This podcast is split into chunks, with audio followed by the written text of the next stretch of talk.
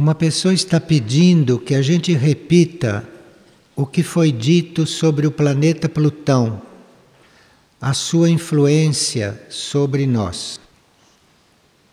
A sua irradiação atua sobre as forças instintivas dos corpos humanos, de forma que é muito importante esta irradiação para a humanidade, como parte do sistema solar que ele é porque é ele que contribui para que o nosso lado instintivo seja transmutado. Cada planeta contribui de uma forma para a humanidade e Plutão, que faz parte do sistema, contribui com isso. Foi dito também que os aspectos mais elevados de Plutão são desconhecidos da humanidade atual. No passado, havia sacerdotes, havia sábios na ciência, de forma que sabiam o valor dos astros. Plutão, que foi descoberto pela ciência atual há pouco tempo, tem aspectos desconhecidos que nós ainda temos que descobrir quando tivermos o nosso lado instintivo transmutado. De forma que Plutão tem um longo trabalho conosco. Em etapas futuras, esses aspectos desconhecidos de Plutão vão sendo revelados para aqueles que forem entrando em contato com o trabalho dele. E foi dito que Plutão detém as chaves para os nossos contatos com os mundos intraterrenos e com a humanidade suprafísica deste planeta. E ele pode estimular o nosso discernimento no contato com essas outras humanidades, de forma que é preciso que nós tenhamos uma abertura para Plutão, porque muito do nosso caminho pode ser ajudado por ele. E qual é a importância de sermos prudentes e de não agirmos com ansiedade? Se nós somos prudentes, nós com isso deixamos que as coisas aconteçam dentro de um plano. Se a gente é prudente, a gente não interfere indevidamente. A gente tem oportunidade de perceber como temos que agir e assim permitimos que as coisas aconteçam como tem de ser. Agora, não agir com ansiedade é muito importante porque a ansiedade deturpa a nossa energia. Muitas vezes a nossa energia é muito pura e a nossa energia é muito correta. Mas se nós nos tornamos ansiosos no aplicá-la, essa ansiedade cobre a energia com uma placa grosseira, cobre a energia com uma placa densa, espessa, e a energia não pode irradiar totalmente, mesmo que seja positiva. Então nós precisamos estar muito atentos para não usarmos ansiedade no tratar de um assunto. Porque, mesmo que seja um assunto tratado corretamente, a ansiedade o cobre com uma capa que o desvirtua. Está claro? E uma pessoa disse que sentiu aqui a presença da mãe. E ela está perguntando se existe algum mantra específico para esta presença. Essa entidade que nós chamamos a Mãe, isto hoje é uma presença universal, de forma que a Mãe, como presença, a sua energia, pode ser percebida em qualquer lugar do planeta. Então, se alguém percebe a energia da Mãe aqui, não quer dizer que ela esteja focalizada especialmente aqui, porque a presença dela hoje é universal. Em qualquer lugar do planeta, sua presença pode ser sentida. Agora ela pergunta se nos livros dos mantras de Figueira se existe algum mantra para isso. Não. Essa energia da mãe responde ao nosso chamado, onde quer que a gente esteja. Não é necessário pronunciar um mantra para que ela nos ouça. É uma entidade muito avançada, de forma que ela responde à nossa aspiração a qualquer coisa de positivo. Agora, o uso de um mantra depende muito da nossa intenção ao nós o pronunciarmos. Então, no caderno de mantras, tem várias definições, várias indicações, mas o que mais conta é a nossa intenção. O que mais conta é aquilo que estamos buscando ou aquilo que estamos colocando ali. E uma pessoa pergunta o que é amar.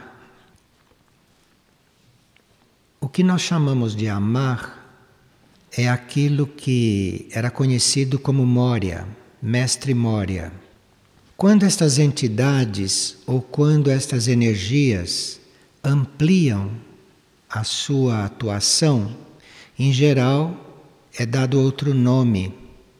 Então, um nome representa uma etapa do trabalho daquela entidade ou daquela energia.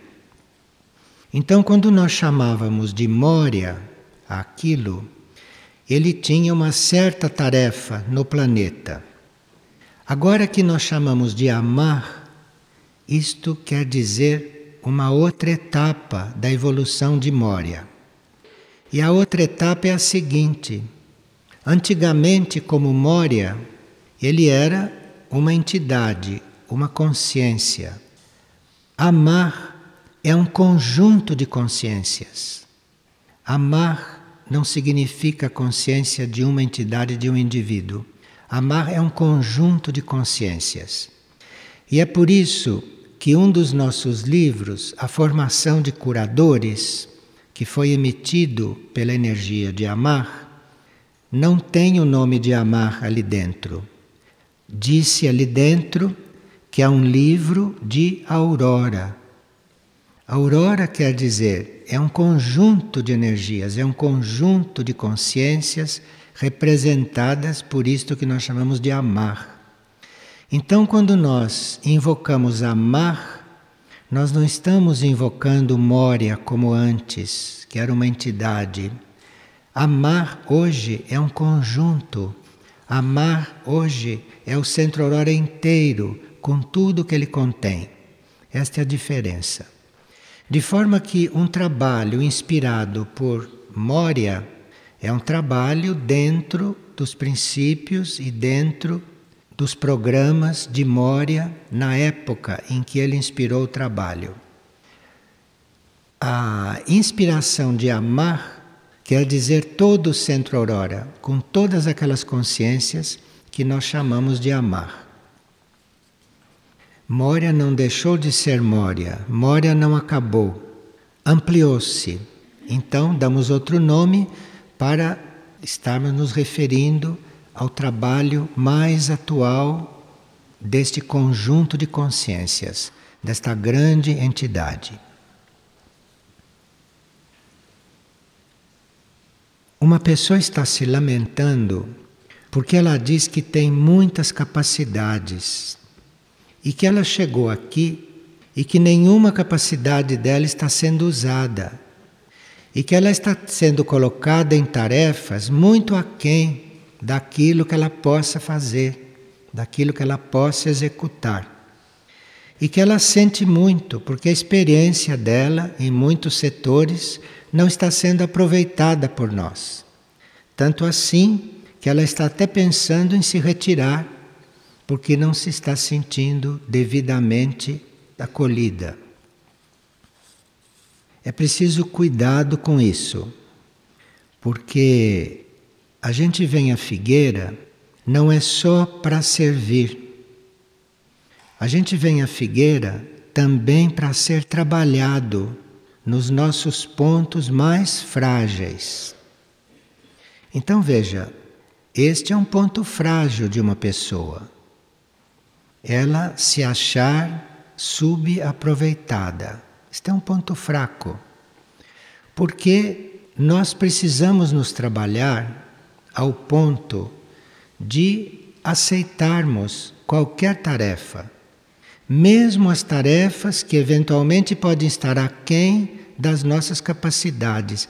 Isto para trabalhar a nossa humildade e não para insuflar o nosso ego quando a gente confirma as qualidades daquele ego. Então há pessoas que chegam em um lugar como este e sentem as suas qualidades solicitadas, sentem as suas qualidades confirmadas, usadas. Isto é quando elas não têm perigo de insuflar o ego. Mas quando existe uma possibilidade do ego ficar insuflado, aqui, sem que ninguém saiba, dá a ela, inclusive, uma tarefa de limpar os banheiros. Então, esse é o processo da pessoa. Às vezes, pode ser uma falha da distribuição das tarefas, mas às vezes pode ser o processo necessário para a pessoa passar por ele. Nós não sabemos quem é esta pessoa porque não assinou, uma pessoa muito discreta, mas que é melhor que nesta situação ela não se retire, mas que eventualmente se tem que deixar de vir aqui, deixe de vir aqui, mas não por isso. Porque senão ela vai ter que trabalhar a humildade numa outra oportunidade. A vida vai lhe apresentar uma outra prova, até que ela, dentro da lei do serviço, saiba aceitar qualquer tarefa. A lei do serviço é muito sábia. Às vezes nos dá a tarefa exata, porque aí nós ali ajustamos tantas coisas kármicas. Às vezes nos dá uma tarefa aquém das nossas possibilidades para nós trabalharmos a humildade. E às vezes a lei do serviço nos dá uma tarefa além das nossas possibilidades. A gente vê isso todo dia. Vê de tudo, todo dia, dentro da lei do serviço e dentro desta equanimidade da lei do karma. Então, quando nos dão uma tarefa além daquilo que nós somos capazes, a lei do serviço está nos impulsionando a nós ampliarmos as nossas possibilidades. Enfim, quando uma tarefa vem de Deus, o nosso papel é aceitar, porque alguma coisa está acontecendo também conosco. Agora, se nós temos uma ideia preconcebida sobre isso, nós vamos fechar a visão para o verdadeiro sentido daquela tarefa. E uma pessoa chegou aqui e em uma semana teve vários sonhos. E esses sonhos lhe diziam que ela devia pagar compromissos financeiros que ela não tinha pago.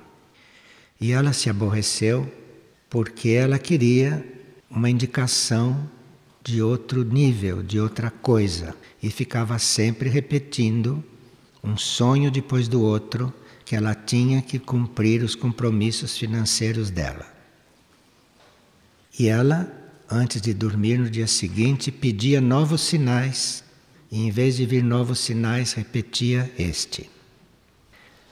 Quando o eu interno está cuidando de nós, ele manda os sinais mais oportunos e mais urgentes e enquanto nós não atendemos os sinais que estão sendo mandados, não vêm sinais novos.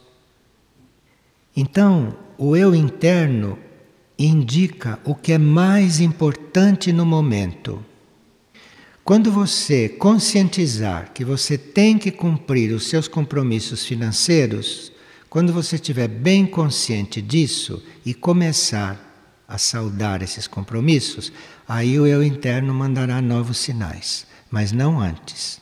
E veja que ele é muito paciente, tem muito amor a você, porque não é muito comum que em uma semana fique recebendo os mesmos sinais. Quer dizer que é muito importante você conscientizar essa necessidade. Claro que é evidente que há muitos sinais em arquivo para você receber, mas o eu interno não pode mandar porque isto é uma coisa que está impedindo. Você tem que solucionar este assunto para poder receber novos. E se nós poderíamos comentar esta frase que ela encontrou no verbete vibração do glossário esotérico. A frase é a seguinte: O conhecimento das vibrações possibilita ao ser humano afinar-se com subplanos específicos de cada nível de consciência, o que lhe amplia a capacidade de servir. Nós estávamos vendo ontem, não? Que nós vivemos em vários níveis de consciência. E cada nível desse, isto é, físico, astral, emocional, mental, etc., cada nível desse tem vários subníveis, tem sete subníveis. Então, se nós estamos no nível físico, nós estamos em contato com sete qualidades de vibrações físicas. E nós precisamos aprender a ir percebendo, porque aí vamos subindo de nível vibratório no plano físico. O plano físico não é só feijoada. O plano físico é também suco de frutas, compreende? O plano físico não é só suco de frutas. O plano físico é também essência das ervas.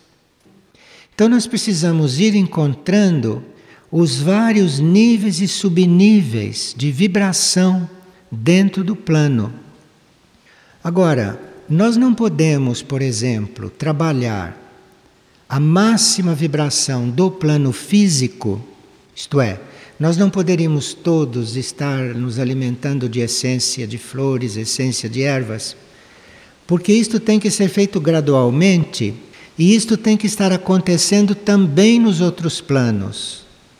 Para você sair da feijoada para o suco de frutas, precisa que você, no emocional, saia do envolvimento para o sentimento no mental, você precisa sair do pensamento negativo para o pensamento positivo. Senão, não se pode, no plano físico, estar aplicando a vibração do suco de fruta, compreendeu? Então, a pessoa não dá valor a isso, porque ela não corresponde àquela vibração. Então, cada nível tem sete subníveis vibratórios. Isto é que está dizendo ali. À medida que nós vamos afinando a nossa vibração com esses subníveis, nós vamos ampliando a nossa capacidade de servir. Óbvio, porque se nós comemos feijoada, o nosso corpo físico, o nosso corpo etérico fica denso, porque aquilo é considerado um alimento muito pesado, de baixa vibração. De forma que aí o corpo fica denso, o corpo fica pesado, o corpo não responde a uma agilidade, a um ritmo. E se nós temos um alimento mais sutil, o corpo vai responder mais livremente. A alma, o ser interior, vai poder usar o corpo com mais agilidade, com mais presença. Então, vai ampliando a nossa capacidade de servir. Isto é válido para o corpo emocional, para o plano astral e para o plano mental. Então, se no plano astral, no plano emocional, se nós estamos envolvidos com qualquer coisa, então nós estamos no subnível mais baixo do plano astral. E aí o eu superior não pode usar o nosso corpo astral com uma energia mais sutil, porque o corpo astral está pesado com aquela vibração do nosso envolvimento, do nosso sentimento material. Isso é que o verbete está querendo dizer. Mas a pessoa pode voltar a esse verbete vibração, que lá ela vai encontrar outras sugestões. E um verbete como esse, no glossário esotérico, tem sempre a indicação de outros verbetes. Aí ela vai seguindo aquelas indicações e vai ampliando o conhecimento se ela está assim precisando.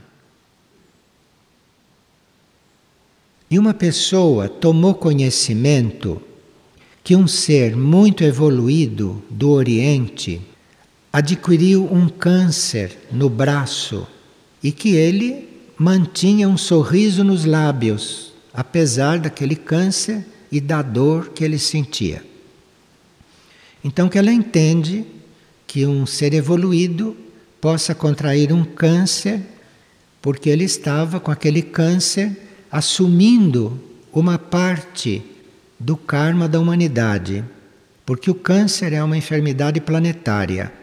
Então toda a humanidade está sujeita ao câncer. Então, se um sábio que não tem nada a ver com câncer, porque não tem mais maldade no coração, contrai um câncer, evidentemente ele está assumindo uma parte desse karma da humanidade. Agora ela está perguntando se um ser evoluído pode também ser portador de vícios para tirar isto do karma da humanidade. Se um ser muito evoluído pode ser viciado em álcool, em drogas, ou pode ter uma doença mental incurável, não, isto não é a mesma coisa. Isto não é a mesma coisa. Então, um ser evoluído pode contrair uma doença planetária para aliviar a humanidade. Mas um ser evoluído para aliviar a humanidade da droga, do álcool, das doenças mentais, nem seria possível ele fazer isto. Mas aí ele vai fazer o trabalho de outra forma, usando de outros processos, de transmutações e etc. Um ser evoluído não pode ser um alcoólatra. Um ser evoluído não pode ser um drogado. Um ser evoluído não pode adquirir uma doença mental dessas de pessoas confusas mentalmente. Pode sim adquirir, por exemplo, um câncer no cérebro, claro, mas isto não é a mesma coisa. Isto diz respeito ao karma planetário que ele está assumindo uma parte dele. E uma pessoa está perguntando se existem mendigos ou miseráveis por karma deles ou se isso é uma desorganização do sistema em que vivemos. É as duas coisas. É um sistema desumano, é uma sociedade retrógrada e existe também o karma de cada um. Claro que se alguém tem o karma da miséria, esta é uma sociedade ideal para ele encarnar, não é? Porque a grande maioria não tem o que precisa. De forma que é a sociedade ideal. Então, isso está correspondendo ao indivíduo e está correspondendo também a esta sociedade. Uma pessoa estava em Figueira e sonhou que a sua casa foi assaltada e que levaram tudo. E que enquanto os assaltantes levavam tudo, que ele pedia para ficar pelo menos com a roupa do corpo. Ele ficou muito pesaroso com esse sonho, porque foi um sonho realmente muito real. Não deve ficar pesaroso. Aconteceu no sonho algo que poderia ter acontecido no plano físico. E como você mudou a consciência, como você se trabalhou, como você evoluiu então aquilo que era para acontecer no plano físico passou para o plano astral, poupando o plano físico da desarmonia. Então aconteceu no plano astral porque você conseguiu desviar aquilo do plano físico e aquilo lhe foi poupado no plano físico. O plano físico neste planeta, na superfície deste planeta, já está bastante conturbado. De forma que tudo que nós pudermos fazer para harmonizar o plano físico, para evitar que no plano físico aconteçam desarmonias, é um serviço que nós prestamos ao planeta. Porque realmente o plano físico neste planeta é uma verdadeira degradação. Vocês veem pelas bombas que fazem, por tudo aquilo que emitem, não é? As armas e tudo mais. É um plano físico degradado.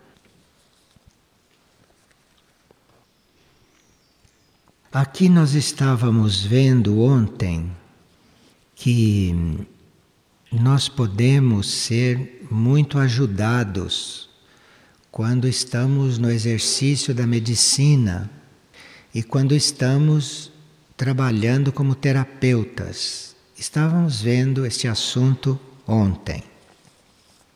E uma pessoa do grupo teve um sonho que lhe ficou muito vivo na consciência. O sonho era o seguinte: parecia ser uma grande convenção de estudos com muita gente circulando. Aproximei-me então de um ser jovem e maduro, expressão serena e firme, rosto ovalado com barba curta e densa, pele cor de cobre, algo mongólico oriental. E ele foi logo me dizendo, suave e firme: Houve mudanças, e a partir de agora eu sou o seu novo monitor.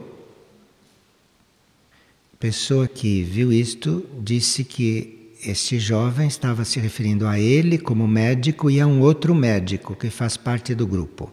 Estava se apresentando como o novo monitor.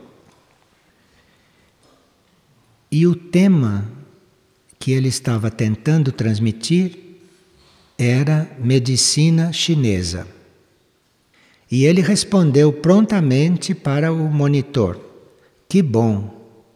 E aceitou aquilo com muita alegria. Nós ontem estávamos vendo que está ao nosso alcance comunicações claras com os outros planos. E esta pessoa comprovou isto, esta pessoa experimentou isto. Porque os tempos se aceleram.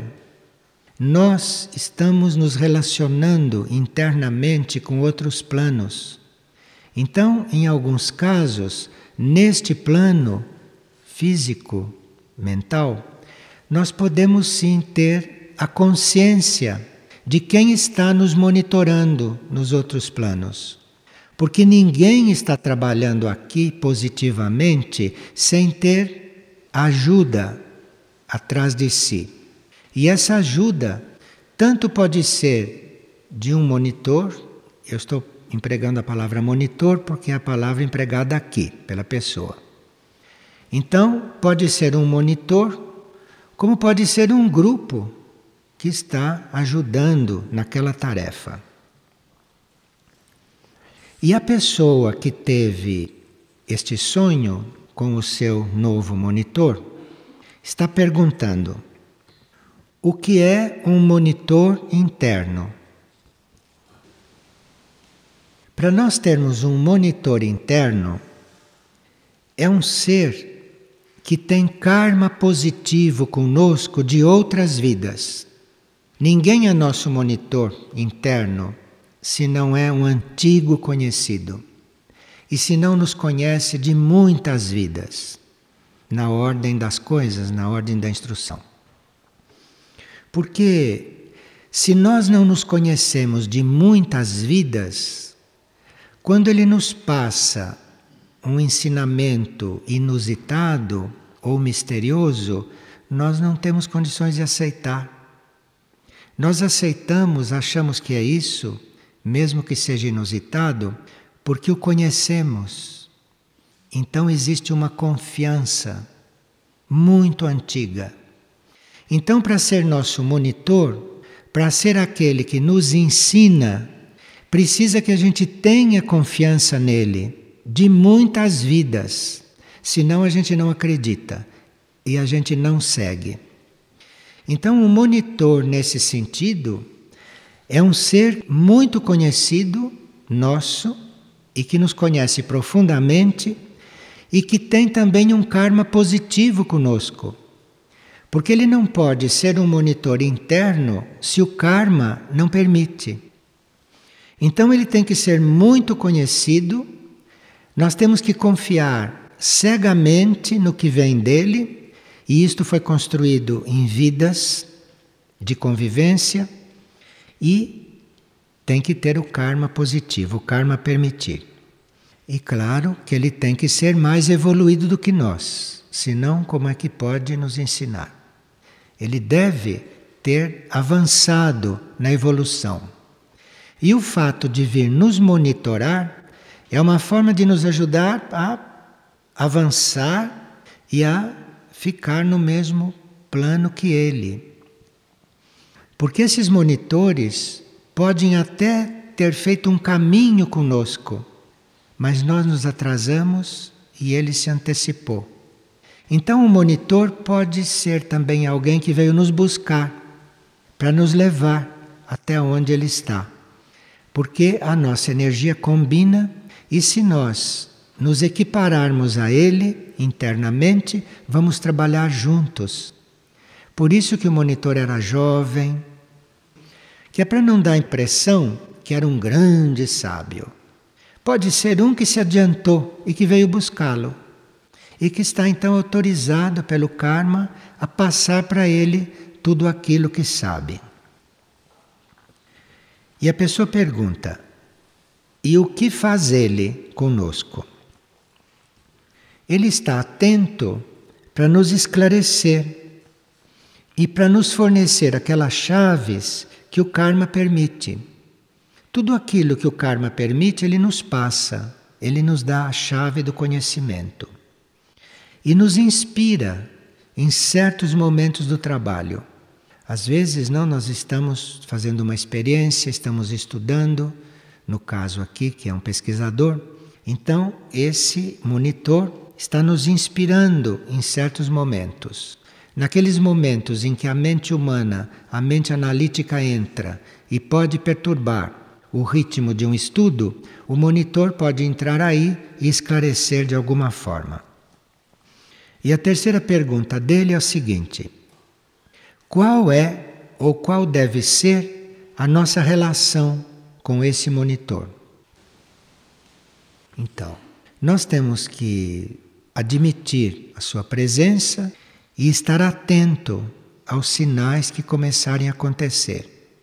Porque é na medida que nós vamos atendendo a esses sinais, é na medida que nós vamos correspondendo àquilo que está sendo passado, é que começam a vir novos sinais. Agora, esses monitores ou esses grupos de ajuda nossa nos planos internos podem também mudar podem mudar segundo o desenvolvimento desses grupos ou o desenvolvimento desses monitores. Há monitores que nos acompanham individualmente e que eles evoluem. E à medida que eles vão evoluindo, eles vão acompanhando grupos maiores, coisas maiores, mais amplas do que um indivíduo. Mas nunca um monitor que evolui e que, portanto, tem que se dedicar a uma tarefa maior, vai nos deixar sozinhos. Ele é sempre substituído por outro monitor. Aqui provavelmente houve uma substituição. Provavelmente esta pessoa era inspirada por outro sistema e agora tem um novo monitor, que ele chama de um novo monitor. Por isso é que na visão ou no sonho era jovem. Jovem, isto é, recente, porque era maduro, de expressão serena e firme, rosto ovalado, barba curta e densa, pele cor de cobre. Pele cor de cobre é a pele que nós teremos quando surgir a nova humanidade no plano físico. Então, todos vão ter a mesma cor de pele. Não vai acontecer isto que acontece hoje, que cada um tem uma cor de pele. Todos vão ser cor de cobre. Isto é um fator que corresponde ao teor da pele. Corresponde ao teor da pele. E como será uma humanidade mais homogênea, uma humanidade já resgatada, então não há razão nenhuma para as peles terem cor diferente. Isso só pode acontecer é neste planeta, na atual fase. Mas numa humanidade avançada, no plano físico, todos têm a mesma cor de pele. E a próxima será a cor de cobre. Nós temos que ter presente que o nosso mecanismo humano, o nosso mecanismo intelectual, mental, responde a diferentes influências. E nós somos abertos pelo nosso mecanismo a contatos com influências de formas subhumanas também. Então, nós temos que estar muito atentos, porque pelo nosso mecanismo nós podemos estar influenciados por monitores, pela hierarquia, por pessoas do nosso mesmo nível espiritual. Mas o nosso mecanismo também é aberto por influências subhumanas. Nosso mecanismo pode receber também influências, por exemplo, que atuam sobre o reino animal. Influências que atuam sobre níveis inferiores de consciência. E não só aos estímulos do nosso eu interno e do nosso eu superior. Então, nós teríamos que aprender a começar a responder aos estímulos do nosso mundo interior para evitar isto. Porque se nós ficarmos entregues só aos estímulos externos, por aí entram os estímulos que vêm para o reino animal. Então nós temos que estar muito abertos e buscando os estímulos internos, temos que estar buscando sermos estimulados, influenciados interiormente, que é para que a gente tenha uma seleção naquilo que chega para nós. Porque se nós ficarmos dependendo da observação humana, da mente humana, da nossa reflexão humana, do nosso raciocínio humano, das nossas deduções. Por aí entram todos os estímulos que vão também para o reino animal. Por aí entra tudo isso. E muitas vezes nós ficamos um pouco confusos, as coisas se misturam e a gente se deixa influenciar por coisas um pouco misturadas. Isto é natural, isto não é nada demais. Por isso é que nós teríamos que aspirar a irmos recebendo os estímulos internos e recebendo aquilo que nós chamamos de dádivas através da visão mística. Visão mística não quer dizer esta visão que a gente vê imagens. Visão mística é aquilo que a gente recebe também através do nosso misticismo, através da nossa vontade, através da nossa aspiração a receber coisas de dentro. Nem todos os místicos têm aquela atuação dos místicos que nós conhecemos da história. Um místico de hoje, um místico dos nossos dias, ele vai tendo a visão mística enquanto está vendo outras coisas, enquanto está fazendo outras coisas. Ele não precisa parar, se concentrar, se interiorizar para ter uma visão mística, como conhecemos da experiência de outros. Hoje, nós podemos estar tendo uma visão mística enquanto estamos fazendo outras coisas. Essa compreensão de um outro nível de consciência, esta compreensão que nós estamos recebendo através da nossa abertura para esses níveis supramentais ou imateriais. O que vem por esse nível místico, isso não está aberto para os reinos subhumanos. Então, pelo nosso nível místico, não tem possibilidade de vir um estímulo para o reino animal. Os estímulos para o reino animal, para os reinos subhumanos, não vêm através do misticismo, porque eles não são místicos. Vêm por outros níveis, vêm pelo astral, vêm pelo etérico, ou começam a vir para o mental, no caso de algum animal, como certos cães, já estarem desenvolvendo a mente. Então, através da visão mística, não tem como um impulso entrar misturado. Aquilo entra puro, aquilo entra vindo de formas supra-humanas, de níveis supra-humanos. Então é muito importante isto.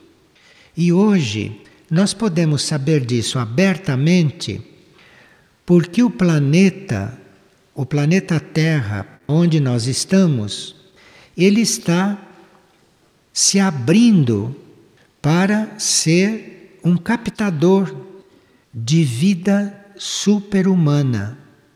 De forma que o planeta está captando todos os estímulos que a humanidade precisa para se tornar supra-humana, para se tornar uma outra humanidade.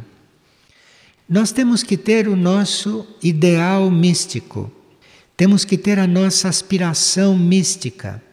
E aí vamos receber tudo de forma mais pura, mais depurada do que recebíamos quando recebíamos também os estímulos para o reino animal misturados com os nossos estímulos. Como o planeta, como se disse, está se preparando para receber estímulos para uma nova humanidade como um todo, então este é o momento possível para nós, para nós começarmos a receber através da visão mística.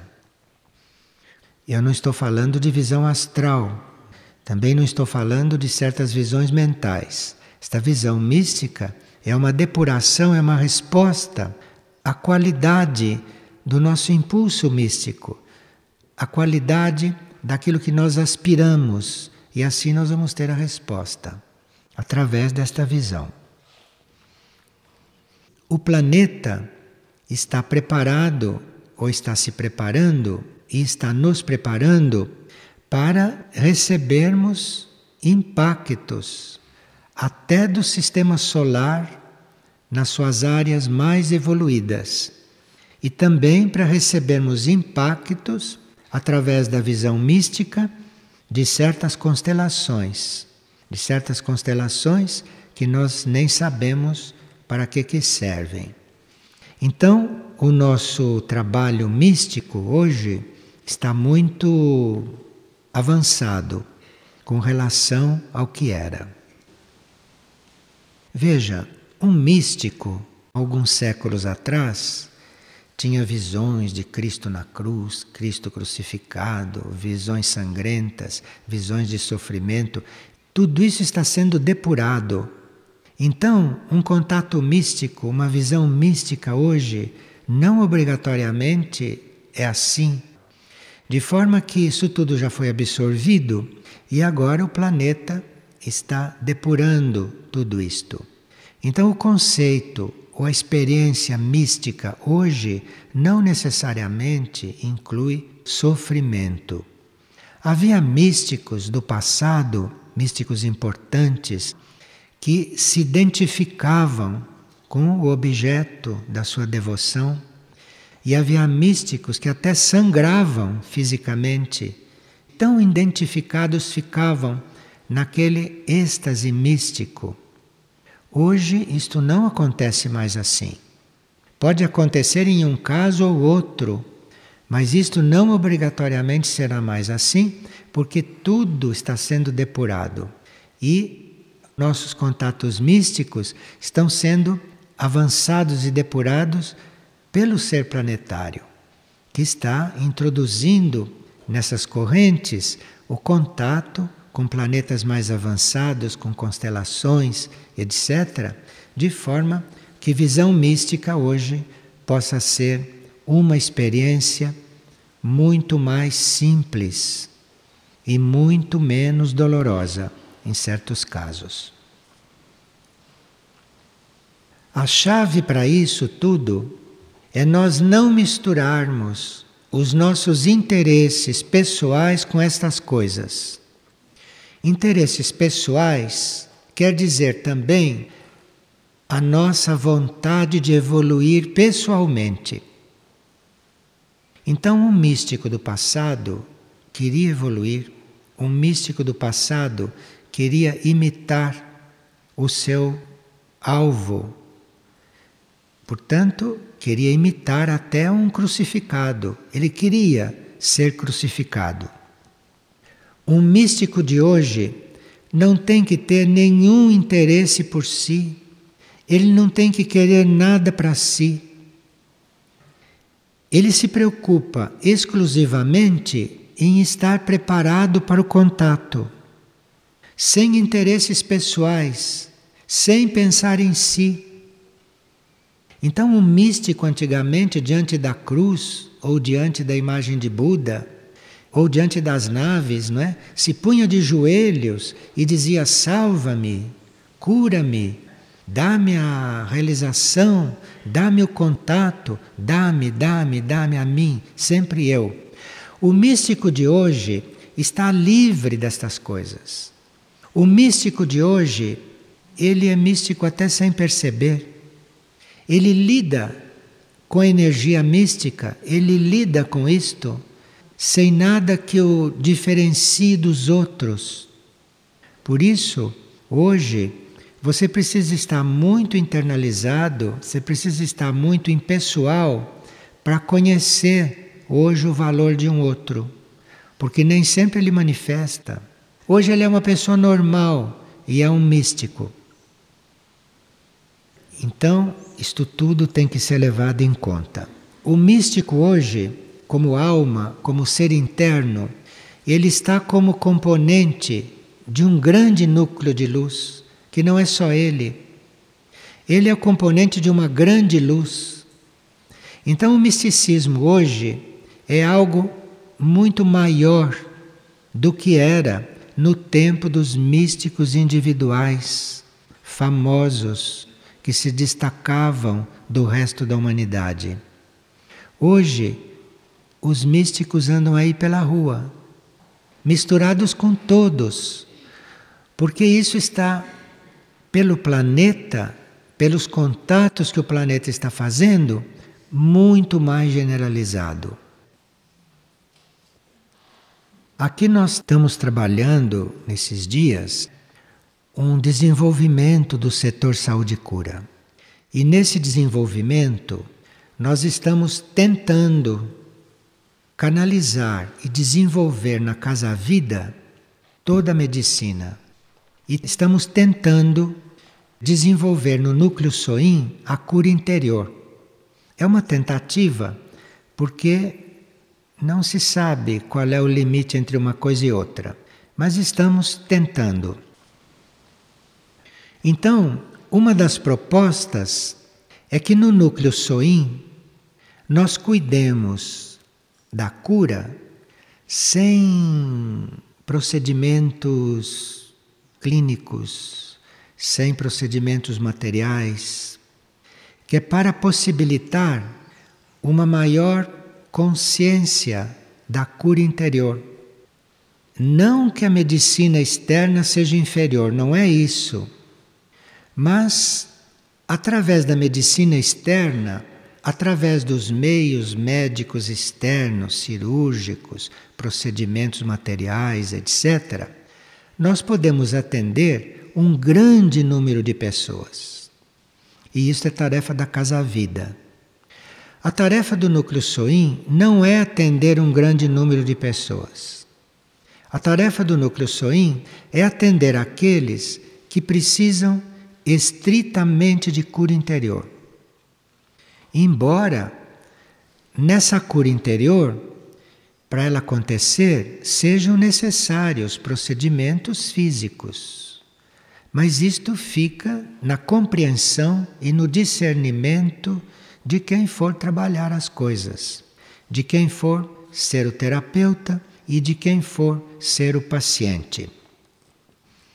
E quando nós começamos a falar nestas coisas, quando estas coisas foram ficando claras, uma pessoa teve um sonho no núcleo soim. E esta pessoa é uma pessoa que necessita não só de cura interior, que ela tem consciência disso, mas ela necessita também de cura física. Porque os males físicos dela surgiram por falta de uma antiga cura interior que ela estava precisando. Então, esta pessoa, como precisa de cura interior, apesar da evidente necessidade que ela tem de cura física, ela foi parar no núcleo soim. Ela foi ser tratada no núcleo soim. Só que a parte física foi tratada em um sonho. Percebe como é diferente? Isto não é melhor do que a outra. Isto é um tipo de coisa. E que se se misturarem, não vai ser possível com tanta frequência. Então veja o sonho que ela teve. Eu me encontrava dentro do lago do núcleo soim, com a água até o pescoço, quando desceu um raio vindo do alto, atingindo o tumor que eu tenho no pescoço. Eu acordei do sonho com a sensação de estar aliviada por dentro e com a sensação de estar livre do tumor. As ajudas do alto são muitas e eu sinto que estes corpos se mantêm em vida por causa desta ajuda. Mas eu estou entregue para servir a Deus. Sinto que alguns reajustes estão ocorrendo internamente nos meus corpos, pois fisicamente eu percebo que estou diferente, estou com força de vida. Veja, tudo isso não aconteceu na consulta nem no tratamento, no núcleo sonho. Isto aconteceu foi num sonho. E isto aqui então está vindo ao encontro desta proposta de nós sabemos discernir o uso da casa-vida, o uso do setor saúde e cura da forma mais ampla possível em todos os níveis, inclusive em cura interior, do trabalho do setor no núcleo soim. Porque se nós não soubermos respeitar esta nuance, nós vamos misturar a casa-vida com o núcleo soim. Vamos misturar e aí se pergunta, então, para que ter dois lugares se se trabalha igualmente? Porque então não é um lugar só. Então abriu-se a casa-vida só para ter mais trabalho? Não. A casa-vida aconteceu que é para abrir o campo, não só numericamente o setor saúde e cura trabalhando na casa-vida, porque está dentro de uma cidade, está em contato muito mais aberto com tudo e com todos, então amplia os seus contatos e nada impede que na Casa Vida tenha cura interior, nada impede isto. Esta cura é secreta interna. Mas nós temos que ter um espaço para certas energias acontecerem, se aproximarem das pessoas pelos planos internos.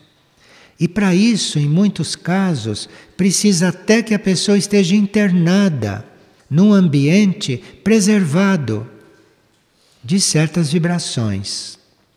De forma que há uma grande responsabilidade nossa na manutenção da vibração dentro do núcleo soim físico e uma grande responsabilidade nossa no discernir o que se fazer no núcleo soim e o que se fazer na casa-vida. E mesmo que se faça a mesma coisa, nós temos que ter isto presente, que é para abrirmos o campo. Abrirmos o campo. Porque cada um de nós vai ser atendido, cada um de nós vai ser alcançado pela energia de cura, inclusive conforme a nossa responsabilidade kármica, conforme a nossa situação kármica, conforme o estado dos nossos corpos, de forma que nós estamos sendo, como vocês veem, sempre sendo instruídos sobre o desenvolvimento desse trabalho.